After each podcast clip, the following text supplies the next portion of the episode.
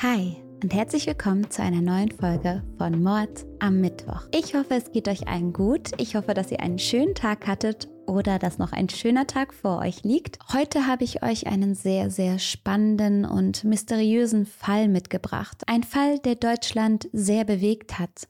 Und die Menschen sind sich bis heute nicht einig darüber, was hier genau passiert ist. Es geht um Peggy Knobloch. Es gibt mittlerweile viele verschiedene Theorien und einen Verdächtigen, der erst verurteilt und dann wieder freigesprochen wurde. Es geht um viele merkwürdige Fehler und Ungereimtheiten in den Ermittlungen. Zu Beginn dieses Falles befinden wir uns in Lichtenberg, einem kleinen Ort im Norden von Bayern, an der Grenze zu Thüringen. Es ist morgens am 7. Mai 2001 und in dem kleinen, verschlafenen Ort ist wie immer nicht besonders viel los. Es ist ziemlich neblig und ungemütlich draußen. Die neunjährige Peggy macht sich an diesem Morgen wie immer auf dem Weg in die Schule. Dort geht sie zu allen Unterrichtsstunden und spielt in der Pause noch mit ihren Freunden. Als um 12.50 Uhr die Glocke zum Unterrichtsende läutet, bleiben Peggy und eine Klassenkameradin noch etwas länger, um der Lehrerin beim Tafelputzen und Aufräumen zu helfen. Danach machen die beiden Mädchen sich auf den Weg nach Hause. Jeden Mittag laufen sie durch die Stadt und sagen einigen Nachbarn im Vorbeigehen Hallo. Peggys Freundin wohnt näher an der Schule, deswegen verabschieden die beiden sich und Peggy läuft dann alleine weiter. Sie wohnt mit ihrer Familie direkt in der Ortsmitte, am Marktplatz Nummer 8. Als sie gerade den Marktplatz betritt und nur noch etwa 50 Meter von zu Hause entfernt ist, fährt ein Bus vorbei und eine Mitschülerin sieht Peggy. Das ist um 13.24 Uhr. Diese Uhrzeit ist besonders wichtig, denn sie gilt als der letzte Zeitpunkt, zu dem Peggy jemals gesehen wurde. Denn Peggy verschwindet an diesem Tag und wird von nun an für mehr als 15 Jahre lang gesucht. Bis heute geht die Polizei fest davon aus, dass Peggy nicht zu Hause ankommt und ihr auf den letzten Metern vor ihrem Haus irgendetwas passiert ist. Dagegen sprechen ziemlich viele Zeugenaussagen, laut denen Peggy auch am Nachmittag und Abend des 7. Mai in Lichtenberg und Umgebung unterwegs war. Dazu später mehr kommen wir jetzt erstmal dazu, wer Peggy Knobloch überhaupt ist und wie die ersten Ermittlungsschritte nach ihrem Verschwinden verlaufen sind. Peggy wird am 6. April 1992 geboren. Ihre Mutter Susanne ist in der DDR aufgewachsen und macht sich kurz nach dem Mauerfall auf den Weg nach Westdeutschland. Da ist sie gerade erst 16 Jahre alt. In Westdeutschland angekommen, findet sie schnell einen Job und schlägt sich eigentlich ganz gut durch. Auf der Arbeit lernt sie auch ihren zukünftigen Freund kennen und die beiden haben schon bald eine gemeinsame Wohnung. Das Geld ist immer so ein bisschen knapp, aber irgendwie reicht es für die beiden. Sie finden immer einen Weg. Alles wird stressiger und schwieriger, als Susanne dann schwanger wird. Und klar ist, dass die beiden in ihrer Situation nur schwer ein Kind großziehen können. Susanne ist gerade mal 18 Jahre alt. Als Peggy auf die Welt kommt, klappt es dann aber doch irgendwie, so wie es immer irgendwie klappt. Ihr Vater findet auch einen neuen Job und verdient ein bisschen mehr und alles scheint von nun an ganz gut zu laufen. Doch als Peggy noch ein Baby ist, verlässt Susanne ihren Freund und macht sich mit ihrer Tochter zusammen auf den Weg nach Norddeutschland. Jetzt beginnt eine Zeit mit vielen Umzügen in Peggys jungem Leben, denn ihre Mutter hat immer mal wieder andere Beziehungen und wohnt mal in Norddeutschland, mal wieder in ihrer Heimatstadt Halle und dann wieder in Bayern. Dabei gibt es für Peggy nie eine richtige, nachhaltige Vaterfigur. Peggy mag eigentlich nur einen von Susannes Partnern und nennt den auch ihren Wunschpapa. Zwischen Susanne und diesem Partner klappt es aber leider nicht und so ist Peggy sehr enttäuscht und traurig, als sich ihre Mutter von ihm trennt. Als Peggy fünf Jahre alt ist, zieht Susanne mit ihr nach Lichtenberg in Bayern. Das kleine Dorf ist eher still, sehr gemütlich. Es leben nur etwa 1200 Menschen hier. Die Leute hier kennen sich untereinander und auch Peggy ist schnell bekannt, weil sie so aufgeschlossen, süß und freundlich ist. Mit dabei ist jetzt auch der neue Freund der Mutter und Peggys kleine Schwester, die aus einer anderen Beziehung von Susanne kommt. Die kleine Familie wohnt in der Stadtmitte am Marktplatz. Im selben Haus wohnt auch Susannes beste Freundin seit der Schulzeit, die praktisch mit Susanne zusammen nach Lichtenberg gezogen ist. Susannes neuer Partner kommt aus der Türkei. Er ist ein gläubiger Muslim und versteht sich nach eigenen Aussagen gut mit Peggy. Es gibt jedoch auch andere Berichte, zum Beispiel von Peggys Oma, die sagt, dass Peggy immer ganz still und angespannt wurde. Jedes Mal, wenn es wieder Zeit war, zu ihrer Mutter und ihrem Stiefvater zurückzugehen. Allgemein scheint es, als wäre Peggy ihr Wunschpapa am liebsten gewesen und als würde sie mit diesem neuen Freund ihrer Mutter nicht so richtig warm werden. Nach dem Umzug nach Lichtenberg wird Peggy hier eingeschult. Sie findet schnell Freunde und die Schule macht ihr großen Spaß. Sie lernt schnell und besonders gut ist sie in Mathe. Nachbarn aus Lichtenberg erinnern sich daran, wie selbstständig Peggy immer war. Sie hat schon früh einen eigenen Schlüssel und ist oft draußen mit dem Roller unterwegs.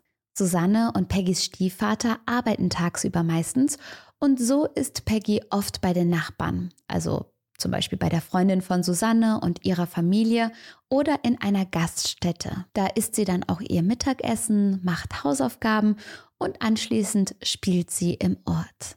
Dabei ist sie immer freundlich und aufgeschlossen und stellt sich ganz frech allen Nachbarn vor. Peggy macht gerne Sport, sie bewegt sich viel und hat jede Menge Energie.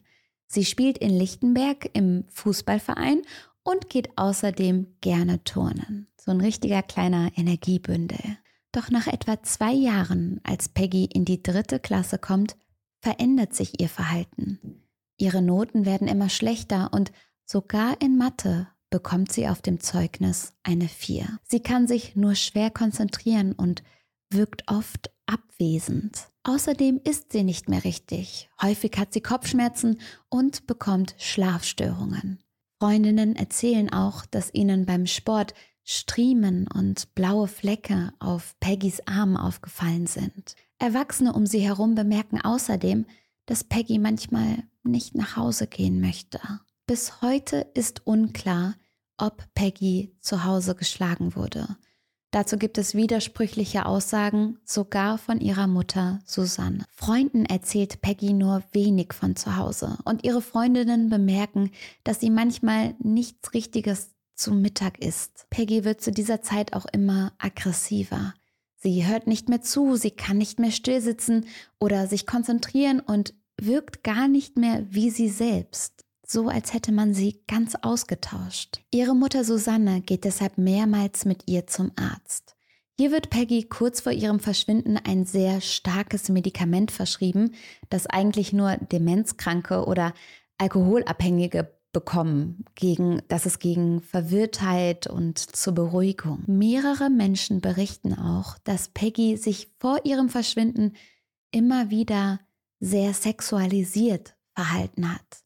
So sagt ein Sportlehrer, dass sie einmal sehr deutlich versucht hat, mit ihm zu flirten. Bei einem anderen Vorfall sieht eine Trainerin, wie Peggy nach dem Turnen ohne Unterhose in der Umkleide sitzt und, Zitat, an sich rum manipuliert. Sie versteckt außerdem immer wieder ihre Unterhosen. Auch der Wirt der Gaststätte, in der Peggy oft nachmittags ihre Hausaufgaben macht, macht sehr seltsame Andeutungen. So sagt er, dass Peggy manchmal nachmittags mit seinem Sohn in die Wohnung über der Gaststätte gegangen wäre. Dort hätten die beiden, Zitat, Dinge gemacht. Und wie gesagt, Peggy ist zu diesem Zeitpunkt gerade mal neun Jahre alt. Dieses Verhalten ist nicht etwa frühreif, sondern deutet sehr deutlich darauf hin, dass Peggy über längere Zeit hinweg sexuell missbraucht wurde. Für Experten sind diese Zeichen sogar so deutlich, dass sie bei dem Missbrauch von einem eindeutigen Fakt ausgehen. Dazu passen auch ihre Verhaltensänderungen und die blauen Flecken, die ihre Freundinnen bei ihr entdeckt haben. Der Kinderarzt, bei dem Peggy ja nur wenige Tage vor ihrem Verschwinden noch war, bemerkt nichts von diesen deutlichen Anzeichen auf Misshandlung. Und trotzdem wird davon ausgegangen, dass Peggy eindeutig über Monate hinweg in Not war und eigentlich Hilfe gebraucht hat und dass Erwachsene um sie herum, wer auch immer, immer weggeschaut haben. Nach Peggys Verschwinden gibt es nur wenige Zeugen, die bereit sind, über dieses Verhalten zu sprechen. Unverständlicherweise möchte niemand mit möglichem Missbrauch in Verbindung gebracht werden. Dabei wäre es so wichtig, hier mehr zu erfahren. So kommen manche Hinweise zu diesem sexualisierten Verhalten erst Jahre später ans Licht, obwohl sie für die Ermittlungen super wichtig gewesen wären. In den Tagen vor Peggys Verschwinden soll sich ihre Krise nochmal verschlimmert haben. Ihre Mutter sagt später, dass Peggy ihr am 6. Mai, also einen Tag vor der Entführung, gar nicht mehr von der Seite gewichen ist, was für das selbstständige, aktive Mädchen sehr, sehr ungewöhnlich war. Am Morgen des 7. Mai will sie auch zunächst das Haus gar nicht erst verlassen. In den Tagen und Wochen vor der Tat bekommt die Familie außerdem sehr oft seltsame Anrufe, bei denen sich der Anrufer nie meldet, sondern immer direkt auflegt. Peggy bekommt sehr große Angst vor diesen Anrufen und will bald gar nicht mehr ans Telefon gehen. Sie sitzt auch manchmal nur noch in der dunklen Wohnung und starrt abwesend vor sich hin. In allen Ermittlungen zu Peggys Verschwinden werden die Veränderungen ihres Verhaltens komplett ausgeklammert. Ihre Mutter Susanne kommt abends gegen 8 Uhr von der Arbeit nach Hause und bemerkt natürlich sofort, dass ihre Tochter nicht zu Hause ist. Die Wohnung sieht ziemlich unberührt aus. Peggys Jacke, Schulranzen und Schuhe sind noch nicht zu sehen. Das ist aber an sich erstmal nichts Ungewöhnliches und Susanne geht zu den Nachbarn im gleichen Haus, wo Peggy oft nach der Schule ist. Doch auch hier ist sie heute nicht. Und auch den ganzen Nachmittag über ist sie nicht dort gewesen. Susanne bekommt langsam ein mulmiges Gefühl und beginnt, alle anderen Nachbarn und Freunde anzurufen, bei denen Peggy sonst so gewesen sein könnte. Doch keiner weiß, wo das Mädchen steckt. Um kurz vor elf an diesem Abend ruft Susanne die Polizei an und meldet ihre Tochter als vermisst. Die Polizei handelt schnell und ist schon bald vor Ort in Lichtenberg. Hier werden noch in der Nacht Freunde und Bekannte befragt. So wird zum Beispiel Peggys Freundin, die von der Schule mit ihr nach Hause gelaufen ist, nachts geweckt und gefragt, in welche Richtung Peggy alleine weitergegangen ist. Alle sagen, dass Peggy sich normal verhalten hat und von der Schule auf dem üblichen Weg nach Hause gegangen ist. Auch Peggys leiblicher Vater und ihre Großeltern werden noch in derselben Nacht befragt. Auch sie wissen nichts und die Polizei gibt sich damit zufrieden, dass Peggys Vater sie schon seit Jahren nicht mehr gesehen hat. In den folgenden Tagen gibt es in Lichtenberg ein riesiges Polizeiaufgebot und alle Bewohner des Dorfes reden nur noch über das Verschwinden der kleinen Peggy. Dabei nimmt sich die Polizei sehr viele Zeugenaussagen vor, geht aber nicht sonderlich geplant oder strategisch vor. Ich kann mir auch vorstellen, dass das total schwer ist, bei so einem Rätsel die richtigen Fragen zu stellen und wo fängt man da überhaupt an? Zeugen werden zum Teil mehrmals verhört, oft über den Zeitraum von mehreren Monaten oder gar Jahren hinweg. Dabei stellt die Polizei manche entscheidende Fragen erst so spät, dass die Aussagen eigentlich nicht mehr glaubwürdig sind. Ein Beispiel dafür ist die Aussage eines Klassenkameraden von Peggy, der sie nachmittags gesehen hat, als sie an seinem Haus vorbeigegangen ist. Bei Peggy war auch ein anderes kleines Mädchen, das er nicht kennt. Das sagt er der Polizei genauso am Tag nach Peggys Verschwinden und die Ermittler stellen keine weiteren Fragen. In den nächsten Tagen merken die Ermittler, dass Peggys Schulranzen ein sehr wichtiges Detail in der Suche nach ihr ist. Denn wenn sie auch nachmittags noch mit dem Ranzen unterwegs war, kann man davon ausgehen, dass sie nie zu Hause angekommen ist.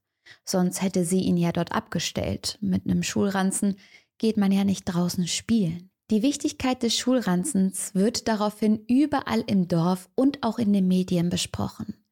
Nach über zwei Monaten befragen die Ermittler also nochmal Peggys Mitschüler und wollen diesmal unbedingt wissen, ob sie einen Ranzen dabei hatte oder nicht. Diese Frage wird mehrmals gestellt und irgendwann kann der Junge gar nicht mehr genau darauf antworten. Am Ende ist er sich ziemlich sicher, dass Peggy den Schulranzen dabei hatte. Weil er sich dann aber doch wieder unsicher ist, stempeln die Ermittler seine gesamte Aussage als unglaubwürdig ab.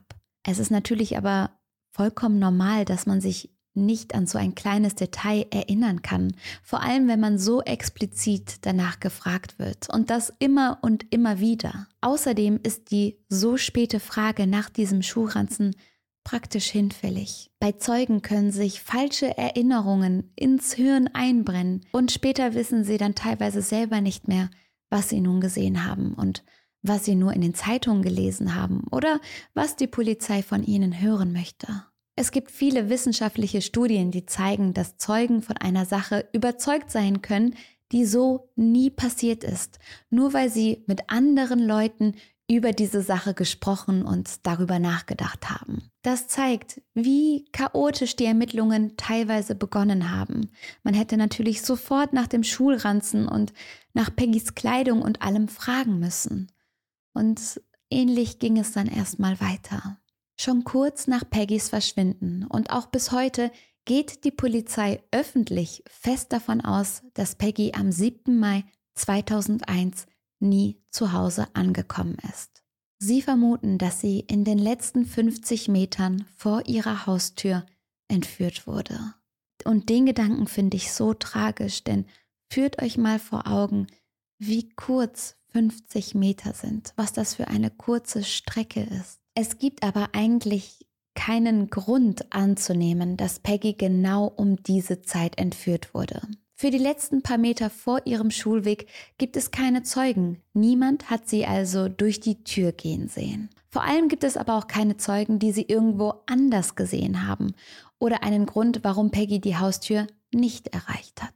Ihr merkt, schon da fängt der Fall an, sehr verwirrend zu werden. Die Ungereimtheiten machen sich hier schon sichtbar. Es gibt auch Aussagen von Nachbarn, die Peggy ja noch am Nachmittag und Abend in Lichtenberg gesehen haben. Ein Zeuge erinnert sich außerdem daran, dass er Peggy aus ihrem Haus raus um Hilfe rufen gehört hat, was ja eigentlich ein Indiz dafür ist, dass sie ins Haus gegangen ist und dass dort was passiert ist. Die Polizei hält diesen Zeugen jedoch für unglaubwürdig. Sie sagt, man hätte von der Straße niemanden im Haus rufen hören können. Es ist schwer zu beurteilen, was nun stimmt. So geht die Polizei aber fest davon aus, dass Peggy nie zu Hause ankommt und um 13.25 Uhr entführt wurde.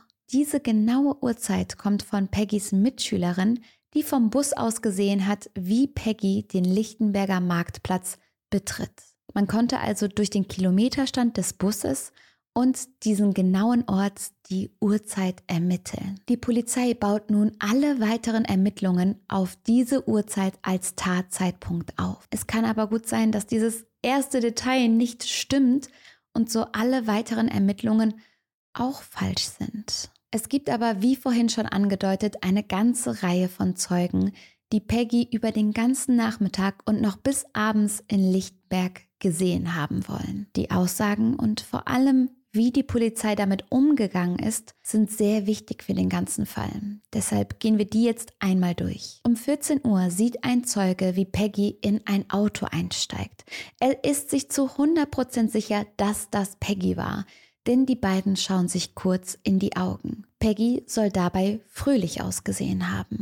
Zwei Mitschüler sehen Peggy außerdem um kurz vor drei bei einer Bäckerei und bekommen mit, wie sie in einen roten Mercedes einsteigt. Hinten im Auto sitzt laut deren Aussage noch ein weiteres Mädchen. Beide Zeugen erinnern sich an viele Details, die genauso stimmen. Zum Beispiel daran, was Peggy an dem Tag getragen hat. Sie erkennen auch, dass der Mercedes ein tschechisches Kennzeichen hat. Um kurz nach drei wird sie dann ja von ihrem Klassenkameraden gesehen. Der, der sich nicht mehr sicher war, ob sie da noch den Schulranzen getragen hat oder nicht. Und wieder ist die Rede von einem weiteren kleinen Mädchen. Etwa eine halbe Stunde später sieht ein älterer Schüler Peggy in der Nähe von ihrem Wohnhaus am Lichtenberger Marktplatz. Um etwa 16 Uhr sieht sie jemand, wie sie wieder mit dem kleineren Mädchen in eine Bäckerei geht. Hier sehen sie auch zwei weitere Mitschüler. Die Jungen sagen auch, dass die Verkäuferin der Bäckerei nicht zu sehen war und Peggy ohne etwas zu kaufen wieder nach draußen kam. Zwei Urlauber wollen gegen 19 Uhr gesehen haben, wie Peggy vor einem Restaurant ein paar Kilometer von Lichtenberg entfernt aus einem roten Auto aussteigt. Diese Zeugen kennen Peggy aber nicht persönlich und sagen erst aus, nachdem sie das Fahndungsfoto gesehen haben. Ihre Aussage stimmt aber mit der eines Jungen überein, der ein paar Klassen über Peggy ist und sie aus dem Fußballverein kennt. Er sieht sie um kurz nach 19 Uhr in einem Waldstück, das in der Nähe dieses Restaurants liegt. Hier ist sie auf ihrem Roller unterwegs. Der Junge ist auf dem Weg nach Hause vom Fußballtraining und sagt auch, dass er Peggy hier in den letzten Wochen häufiger gesehen hat. Der Wald liegt, wie gesagt, ein paar Kilometer, so etwa drei von Lichtenberg entfernt. Ist sie da mit diesem mysteriösen roten Auto hingekommen? Man kann anhand dieser Aussagen also ziemlich genau nachverfolgen, was Peggy möglicherweise am Nachmittag des 7. Mai gemacht hat. Es gibt auch einige Spuren, die sehr wichtig erscheinen. Zum Beispiel das rote Auto mit dem tschechischen Kennzeichen oder das kleine Mädchen, das mit Peggy unterwegs war. Trotzdem geht die Polizei weiterhin davon aus, dass Peggy um etwa 13.25 Uhr entführt wurde. Laut den Ermittlern war sie also den ganzen Nachmittag in der Gewalt des Entführers und alle Zeugen müssen sich geirrt haben. Wieder gibt es hier zwei Beispiele, die zeigen, wie die Polizei sich ihre Geschichte möglicherweise zurechtgebogen hat. Erstens gibt es ja die Aussage des älteren Jungen, der Peggy in der Nähe des Waldes außerhalb von Lichtenberg gesehen haben will. Hier geht die Polizei davon aus, dass es sich bei dem Mädchen auf dem Roller eigentlich um ein anderes Kind handelt. Sie behaupten sogar für eine Weile zu wissen, wer dieses Kind ist. Später kommt aber heraus, dass dieses Mädchen zu diesem Zeitpunkt gar nicht in Lichtenberg war. Die Polizei hält trotzdem an dieser Verwechslung fest und wirft der Familie dieses Mädchens mehrfach vor, sich einfach falsch zu erinnern. Obwohl die Familie immer wieder zu 100% sicher ist, dass sie an diesem Abend nicht mit ihrem Kind in Lichtenberg war, landet die Theorie mit der Verwechslung später im Prozess und ist der einzige Stützpunkt für die Aussage, dass Peggy nachmittags und abends nicht mehr gesehen wurde. Um etwa 3 Uhr mittags wurde Peggy ja von zwei Mitschülern gesehen, wie sie in diesen roten Mercedes eingestiegen ist. Die beiden Jungen machen diese Aussage mehrfach und unabhängig voneinander und können immer schlüssig erklären, was sie da gesehen haben. Trotzdem werden sie immer und immer wieder befragt. Einige Monate nach Peggys Verschwinden ziehen die beiden dann ihre Aussage unerwartet zurück und sagen nun, dass sie sich alles ausgedacht haben. Die beiden Jungen äußern sich als Erwachsene nochmal zu diesem Fall und erzählen, dass sie eines Tages jeweils allein und ohne ihre Eltern von dem Polizisten angesprochen wurden. Und eigentlich sollten Kinder immer nur im Beisein ihrer Eltern befragt werden. Die Polizisten sollen nun erzählt haben, dass der jeweils andere Junge seine Aussage zurückgezogen habe und zugegeben habe, dass all das nur ausgedacht war. Die Polizisten sollen die Jungs unter Druck gesetzt und immer wieder gefragt haben, ob sie denn wissen, was für Probleme man bei der Polizei bekommt, wenn man eine Falschaussage tätigt. Also ziehen die beiden Kinder die Aussagen zurück. Das benutzen die Ermittler dann wiederum, um ihre Theorie zu stützen, dass Peggy nachmittags nicht mehr in Lichtenberg war. In den Stunden und Tagen nach Peggys Verschwinden gibt es ein unglaublich großes Polizeiaufgebot in und um Lichtenberg. Mehrere Hundertschaften suchen die Wälder und Felder um den Ort ab, während Ermittler die Zeugen vernehmen. Man kann also nicht davon sprechen, dass die Polizei nichts getan hat. Jeder Stein wurde umgedreht, doch die Suche bleibt erfolglos. Es wird nun zu immer aufwendigeren Mitteln gegriffen und die Polizei stellt weitreichende Ermittlungen in verschiedene Richtungen an. Vielleicht zu ihrem eigenen Nachteil, denn alle Spuren, und es sind wahnsinnig viele, führen ins Nichts. Zum Beispiel wird eine unglaublich große Ermittlung in das Umfeld von Peggys Stiefvater in der Türkei gestartet. Hier werden sogar verdeckte Ermittler vom Geheimdienst herangezogen, die ein kleines Dorf und eine Kirche in der Türkei beschatten und sich dort einschleusen. Man geht davon aus, dass Peggy dorthin verschleppt wurde. Nach Monaten der Ermittlungen kommt nun heraus, dass Peggy überhaupt noch nie in der Türkei war und schon gar nicht in diesem kleinen Dorf. Die Suche dort wird wieder eingestellt und es gibt keinen weiteren Verdacht mehr gegen Peggys Stiefvater. Erst Jahre nach Peggys Verschwinden durchsucht die Polizei auch das Haus von Robert E., einem vorbestraften Sexualstraftäter, der in der Nähe von Lichtenberg wohnt. Sie finden nichts und der Mann hat für den Tattag ein Alibi. Trotzdem wird er 2013 nochmals befragt. Dabei wird sogar sein Garten umgegraben auf der Suche nach menschlichen Überresten. Man findet aber nichts. Dabei seien sehr wichtige Zeugenaussagen vernachlässigt worden und, und anderen wichtigen Ermittlungen sei nicht richtig nachgegangen worden. Aber welche Spuren die Polizei nicht verfolgt hat, darüber reden wir gleich noch. Es gibt noch einen Hinweis aus Lichtenberg. Es geht um einen Mann mit einer geistigen Behinderung. Er hat in etwa die Intelligenz eines achtjährigen Kindes. Dieser Mann wohnt in Lichtenberg und Peggys Mutter Susanne hat die Ermittler darauf hingewiesen, ihn sich doch mal genauer anzugucken. Die Rede ist von Ulfi. Ulfi hat für den Tatzeitpunkt ein Alibi. Er war mittags bei seiner Mutter. Etwa ein Jahr später, im Frühling 2002, wird eine Sonderkommission gegründet, die Soko Peggy 2. Es ist schon die zweite Sonderkommission in Peggys Fall. Ulfi wird wieder vernommen und sein Haus wird durchsucht, jedoch ohne Ergebnis. Die Polizei weiß mittlerweile sicher, dass Ulfi um etwa 13.45 Uhr an diesem 7. Mai von mehreren Anwohnern in Lichtenberg beim Holzhacken gesehen wurde. Im Oktober 2002 nimmt die Polizei Ulfi fest und verhört ihn immer wieder über mehrere Stunden hinweg. In dieser Vernehmung gesteht Ulfi, dass er Peggy am 3. Mai 2001 in seiner Wohnung missbraucht hat. Am 7. Mai, so sagt er, wollte er sich dann bei ihr entschuldigen und hat sie auf dem Marktplatz kurz vor ihrem Zuhause abgepasst. Dabei sei Peggy weggerannt. Ulfi habe sie dann auf dem Schlossplatz in Lichtenberg eingeholt und gestoßen. Peggy sei sofort hingefallen und habe laut geschrien. Um sie stillzuhalten, habe Ulfi ihr dann Mund und Nase zugehalten und dabei sei sie erstickt. Was bedeutet dieses Geständnis? Jetzt könnte man nämlich eigentlich meinen, dass der Fall gelöst ist. Ulfi hat sie erst missbraucht und sie dann mehr oder weniger aus Versehen umgebracht und anschließend ihre Leiche versteckt. Außer diesem Geständnis gibt es dafür jedoch keine Beweise oder Zeugen. Ganz im Gegenteil. Wie gesagt, gibt es ja mehrere Menschen, die Peggy über den ganzen Nachmittag und Abend hinweg gesehen haben. Und Ulfi K. hat ab 13.45 Uhr ja ein wasserdichtes Alibi. Es bleibt nur ein Zeitfenster von etwa 20 Minuten, in denen er Peggy getötet haben könnte. Diese Geschichte fällt also in sich zusammen, sobald man davon ausgeht, dass Peggy nach 13.45 Uhr noch gelebt hat. Aber ist ein Geständnis nicht trotzdem der einzig nötige Beweis für Ulfis Schuld?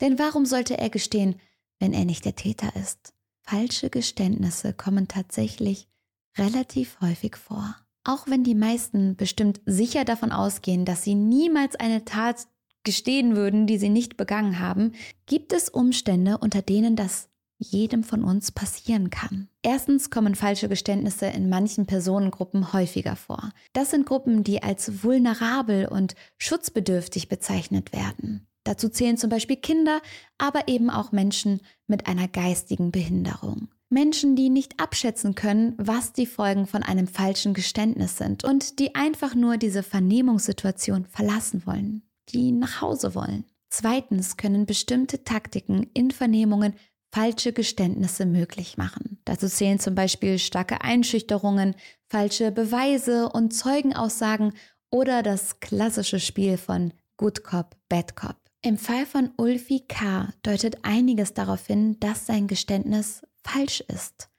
So hat er ja zum einen die geistige Beeinträchtigung und sollte eigentlich gar nicht erst alleine verhört werden. Außerdem stand die Polizei unter großem Druck, den Fall Peggy endlich zu lösen. Von der ganzen Vernehmung gibt es außerdem keine Ton- oder Videoaufnahmen. Als Beweis für das Geständnis gibt es lediglich das Protokoll. Nach der Vernehmung widerruft Ulfi sein Geständnis auch. Dann gibt es natürlich auch die Zeugenaussagen, die Ulfis Geständnis eigentlich ja widerlegen. Menschen, die Peggy am Abend und Nachmittag noch gesehen haben. Und es gibt noch einen ganz wichtigen weiteren Punkt gegen Ulfis Geständnis. Er kann die Ermittler nämlich nie zu Peggys Leiche führen, die er ja angeblich selbst versteckt hat. Von der kleinen Peggy, tot oder lebendig, fehlt weiterhin jede Spur. Es wirkt also so, als wäre Ulfi wegen seiner geringen Intelligenz einfach ein leichter und entspannter Sündenbock gewesen. Einer, der sich nicht so richtig wehren kann. Im September 2003 beginnt der Prozess gegen Ulfi K. Dabei kommt auch heraus, dass er im Sommer 2000 einen Siebenjährigen sexuell missbraucht haben soll. Ulfi bekommt während des Prozesses keinen Betreuer, obwohl ihm wegen seiner Einschränkung eigentlich Betreuung zusteht. Im April 2004 wird Ulfi dann wegen dem Mord an Peggy zu lebenslanger Haft verurteilt.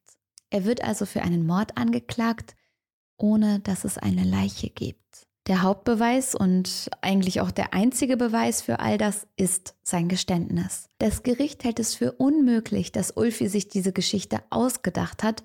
Sie sagen, er sei geistig dazu nicht in der Lage. Ein Gutachter stellt fest, dass Ulfi trotz seiner Einschränkung schuldfähig ist, zumindest für den Mord. Für den sexuellen Missbrauch an Peggy und dem anderen Kind sei er nicht schuldfähig und dafür wird er auch nicht angeklagt. Ulfis Verteidigung geht in Revision und führt unter anderem all die Zeugenaussagen an, laut denen Peggy noch nach 13.45 Uhr am Leben war. Das Gericht lehnt den Antrag auf Revision aber ab und so bleibt Ulfi im Gefängnis. Viele Anwohner von Lichtenberg können nicht glauben, dass Ulfi schuldig sein soll. Auch seine Eltern, der leibliche Vater von Peggy und Peggys Großeltern glauben an seine Unschuld. Sie gründen eine Initiative und fordern die Wiederaufnahme der Ermittlungen. Denn wenn Ulfi wirklich als Unschuldiger im Gefängnis sitzt, dann läuft der wahre Täter ja noch frei herum. Unter anderem durch den Einsatz dieser Initiative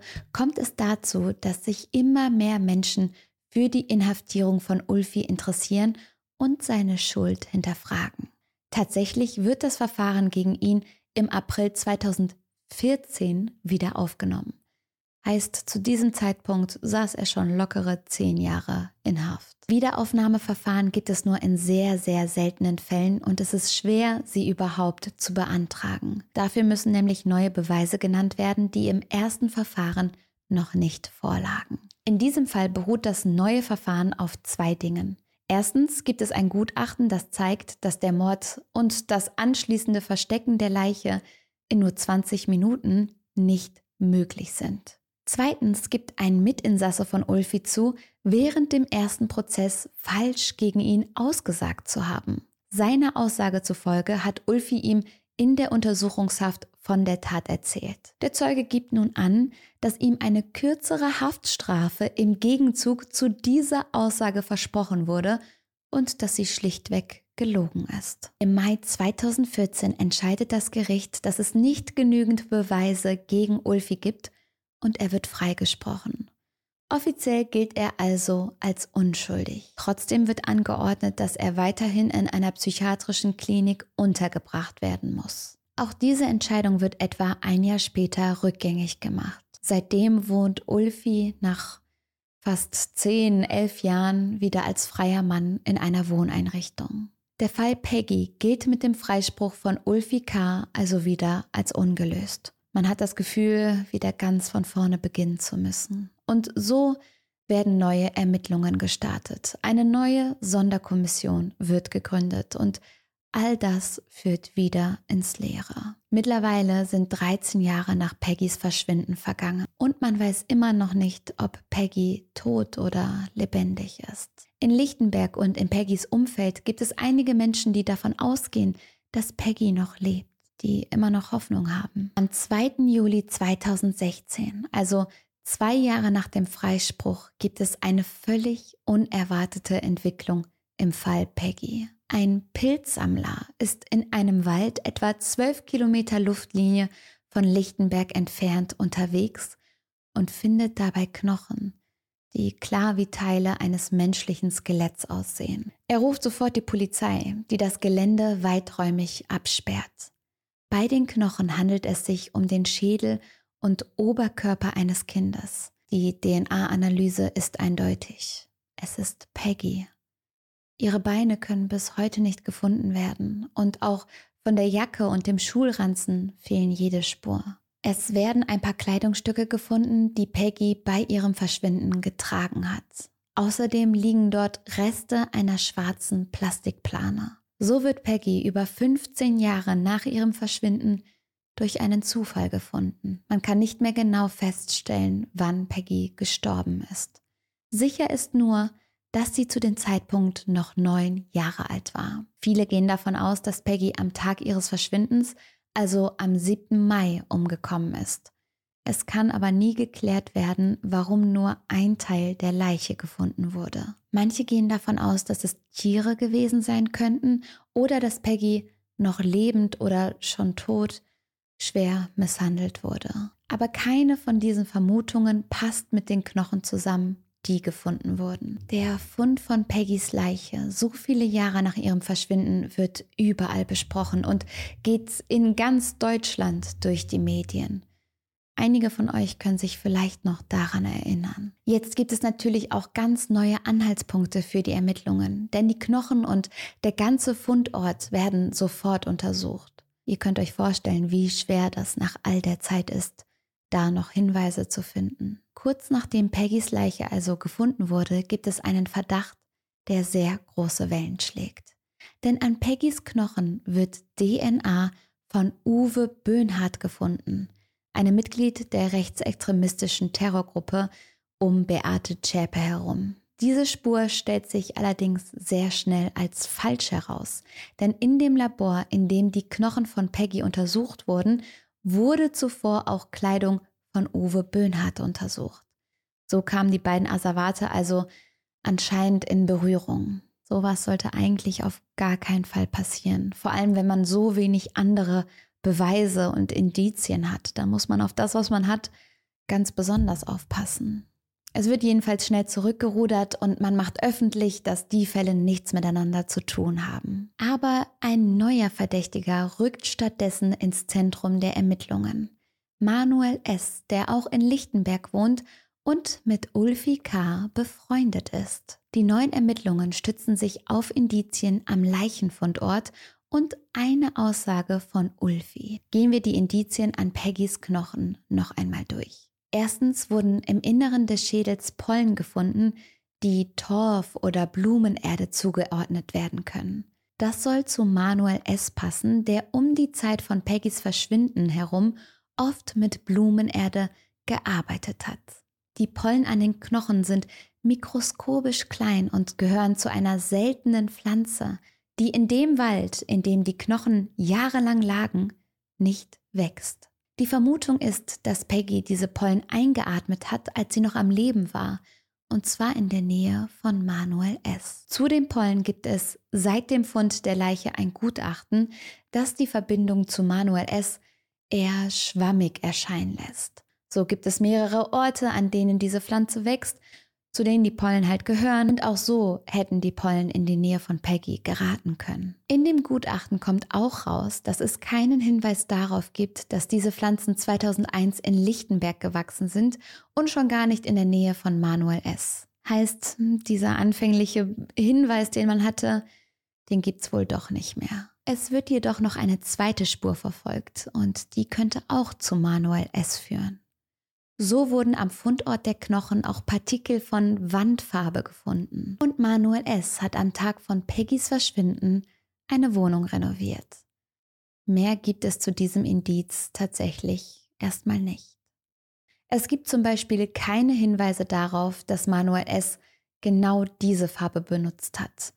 Und damit ist auch dieser Beweis eher hinfällig.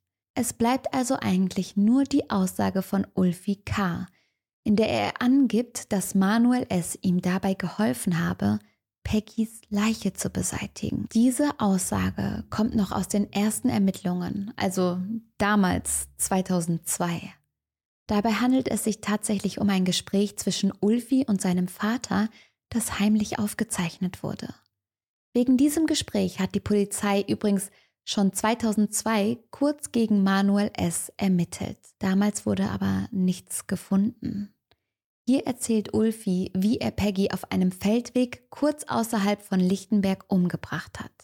Dann habe er seinen Freund Manuel gefragt, ob er ihm hilft, die Leiche zu verstecken. Und Manuel habe zugestimmt. Also haben wir hier wieder die Aussage von Ulfi K., die erstmal ziemlich glaubwürdig klingt. Doch bei genauerem Hinsehen stellt man fest, dass Ulfi immer wieder verschiedene Leute beschuldigt hat, ihm beim Verstecken der Leiche geholfen zu haben. Dafür hatte er nie einen besonderen Grund. Er scheint die Leute nach bohrendem Nachfragen einfach wahllos genannt zu haben. So wie er ja auch scheinbar wahllos gestanden hat. Unter diesen beschuldigten Leuten sind auch sein Vater, sein Freund Tim und beide haben zum Beispiel wasserdichte Alibis. Die Aussage scheint also unglaubwürdig, zumal Ulfi zum Zeitpunkt dieser neuen Ermittlungen gegen Manuel S. ja schon wieder freigesprochen wurde. Trotzdem wird dieses heimlich aufgenommene Gespräch zum Hauptbeweisstück gegen Manuel S. Im Zuge der neuen Ermittlungen werden wieder viele Anwohner aus Lichtenberg vorgeladen und gebeten, Aussagen zu machen. Dabei konzentriert sich die Polizei vor allem auf Zeugen, die Manuel S. kennen. Den Zeugen wird dabei die Aufnahme von Ulfi vorgespielt, in der er Manuel belastet. Erst nach Anhören sollen die Leute erzählen, was sie von Manuel halten. Und das ist natürlich immer wieder eine ziemlich seltsame Methode, denn wenn ihr euch ein belastendes Beweisstück anguckt und dann nach eurer ganz rationalen Meinung gefragt werdet, ist es doch klar, dass ihr schon so ein kleines bisschen vorbearbeitet seid. Dass man da vielleicht nicht mehr ganz so unbefangen über diese Person denkt und spricht. Es kommt einem also wieder so vor, als würden die Beamten hier einfach schnell nur irgendwen finden wollen, der jetzt in die neue Geschichte passt. Für die Zeugen wirkt es so, als wäre Manuel jetzt der Einzige, der irgendwie jemals in Verbindung mit Peggys Verschwinden erwähnt wurde. Aufgrund dieser Beweise, also Ulfis Aussagen, den Pollen und den Farbpartikeln, wird Manuel schließlich festgenommen. Das passiert am 12. September 2018. Er wohnt zu dieser Zeit mit seiner Frau und einem Kind in der Nähe von Lichtenberg. Die Festnahme kommt für ihn völlig überraschend und seinem Wunsch, mit seinem Anwalt sprechen zu können, wird nicht nachgegangen. Von der ganzen Vernehmung gibt es eine Tonaufnahme. Die Beamten drohen mit einer Hausdurchsuchung, wenn Manuel S. nicht erzählt, wie und ob er in den Mord an Peggy verwickelt ist. Manuel S. sagt, dass er überfordert ist und mit seinem Anwalt sprechen möchte. Einem Angeklagten darf es nie verwehrt werden, mit seinem Anwalt zu sprechen und eigentlich muss eine Vernehmung sofort unterbrochen werden, bis der gewünschte Anwalt vor Ort ist. Die Polizei sollte sich eigentlich gar nicht besonders bemühen und Angeklagten immer wieder sagen, dass sie das Recht haben, mit ihrem Anwalt zu sprechen. Ulfi hatte die Leiche von Peggy bei sich und die beiden wären nun in einen Wald gefahren, um sie dort zu vergraben. Den Schulranzen und die Jacke habe Manuel S. später verbrannt. Stimmt das? Eigentlich glaubt niemand so richtig, dass dieses Geständnis wirklich stimmt. Kann es sein, dass im Fall Peggy jetzt schon zwei falsche Geständnisse abgegeben wurden? Das ist bis heute nicht final aufgeklärt. Aber zumindest gibt es von der Vernehmung von Manuel S. ja wie gesagt Aufnahmen, in denen man deutlich sieht, dass der Angeklagte nicht korrekt und fair behandelt wurde. Er wurde unter Druck gesetzt und Ihm hätte in jedem Fall gewährt werden müssen, einen Anwalt zu sprechen. Dann gibt es da ja natürlich noch die ganzen Ungereimtheiten, die Aussage von Ulfi K., die ja nicht so richtig wertvoll ist und ja, das ganze Heckmeck. Und natürlich auch noch die Frage, wie man so eine Tat in 20 Minuten durchführen soll und warum andere Zeugen Peggy später noch gesehen haben. Ihr merkt es, es ist ein einziges sich im Kreis gedrehe. Trotzdem geht die Polizei von Manuels Beihilfe im Mord an Peggy aus Und sie glauben sogar, dass er während der Tat anwesend war. So soll es abgelaufen sein. Um 13.25 Uhr stellt sich Ulvi K. Peggy kurz vor ihrem Haus in den Weg. Er will sich entschuldigen, weil er sie in seiner Wohnung zuvor vergewaltigt hat. Peggy rennt weg und kommt auf einem Feldweg an. Hier trifft sie auf Manuel S. und Ulfi K. holt sie auch ein. Die Polizei glaubt, dass Peggy die Männer jetzt angreift und in die Eier tritt. Das scheint ein Zitat zu sein. Die Männer halten sie fest und schubsen sie hin und her, bis sie stürzt. Peggy schreit laut auf. Manuel S. sagt Ulfi dann, dass er ihr den Mund zuhalten soll, damit sie niemand hört. Ulfi drückt Peggy Mund und Nase zu, bis sie nicht mehr atmet. Manuel versucht noch, Peggy wiederzubeleben. Als das nicht funktioniert, holt er sein Auto und die beiden verstecken Peggys Körper etwa 20 Kilometer entfernt. Manuel S. kommt nach der Vernehmung in Untersuchungshaft und bleibt dort auch für zwei Wochen. Am 24. Dezember 2018 wird er wegen mangelnder Beweise auch wieder freigelassen. Es ist nicht klar, wie die Polizei auf die ziemlich genaue Beschreibung der Tat gekommen ist. Der Verdacht gegen Manuel S. wurde schnell öffentlich gemacht und er leidet auch lange nach seiner Entlassung aus der Untersuchungshaft noch unter diesen Anschuldigungen. So halten sich viele Bewohner von Lichtenberg von ihm fern, schauen ihn misstrauisch an, wenn er im Ort unterwegs ist. Ihm wurde auch einige Zeit lang verboten, seine Tochter aus dem Kindergarten abzuholen. Außerdem ist die von der Polizei vorgelegte Version allein schon deswegen kritisch, weil Ulfi K. ja hier wieder der Haupttäter ist.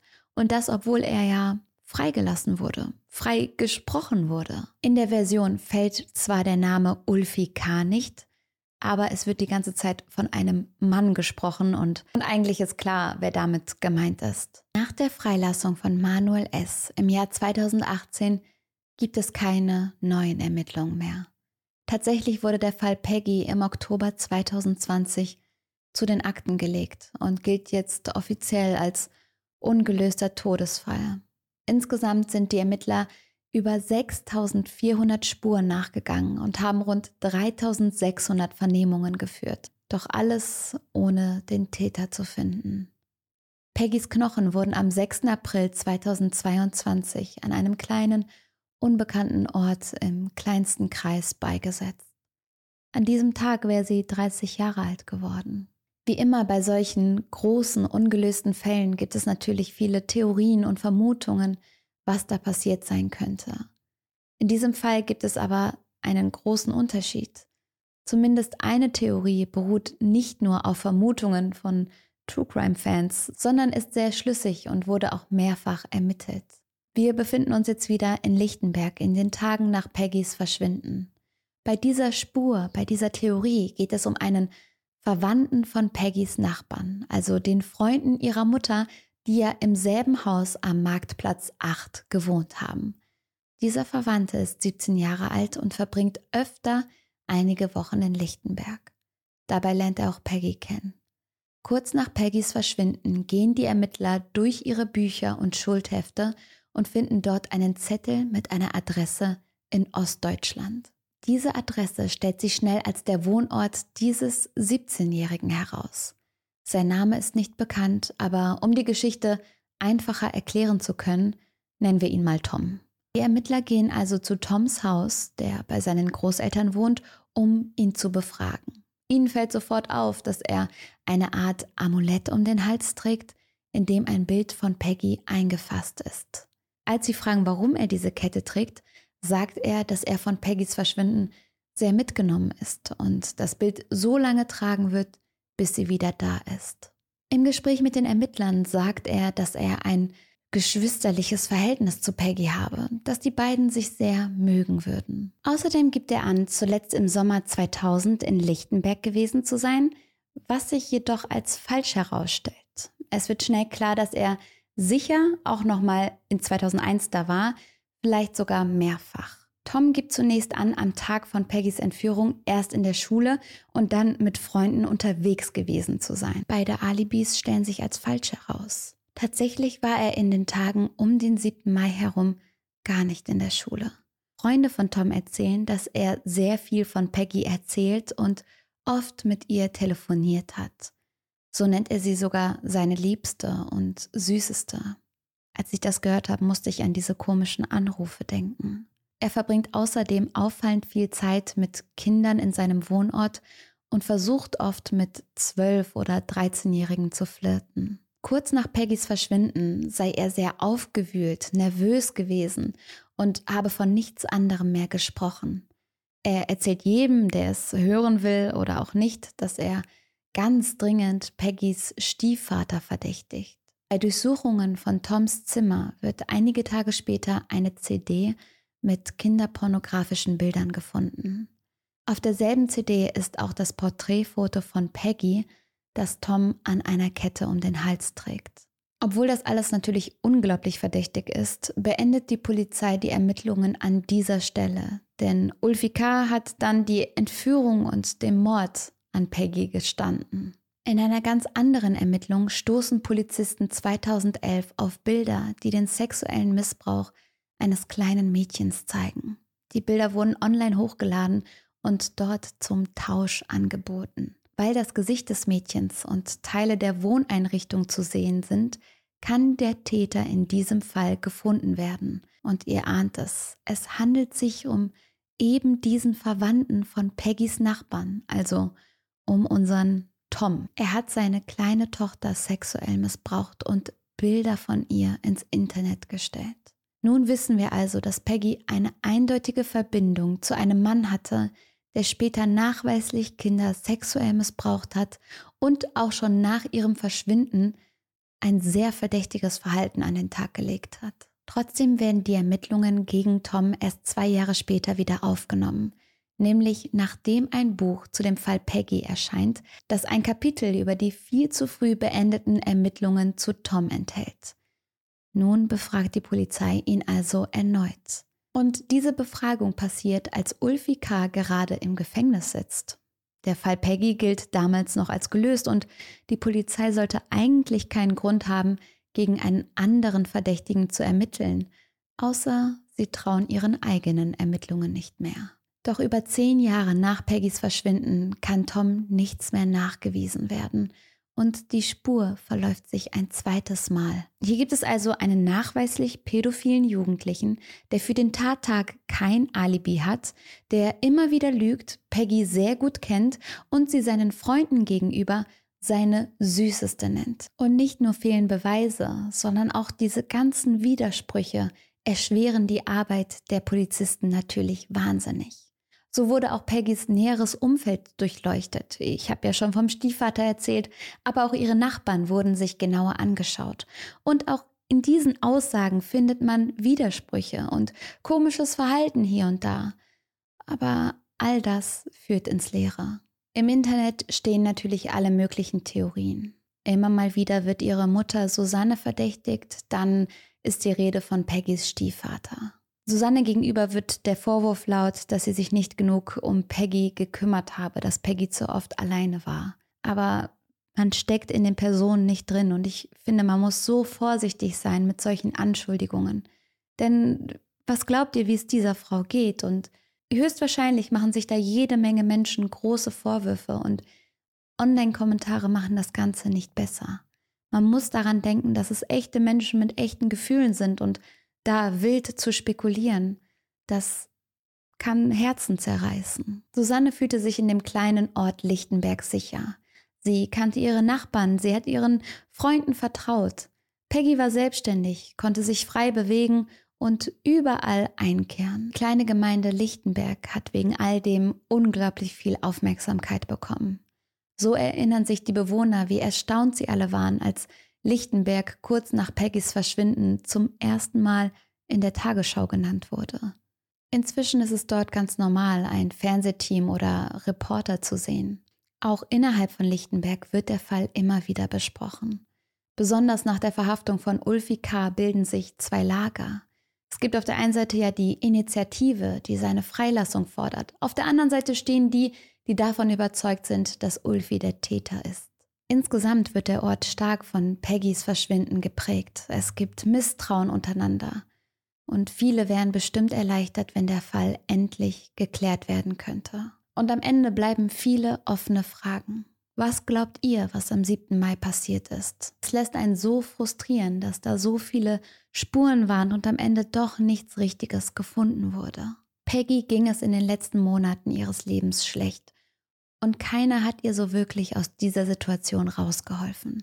Das Mädchen hatte mehrere potenzielle Täter um sich, wie den Verwandten der Nachbarn, den Nachbarn selbst, Ulfi K. oder den Wirt, der sagt, Peggy habe mit seinem Sohn Dinge gemacht.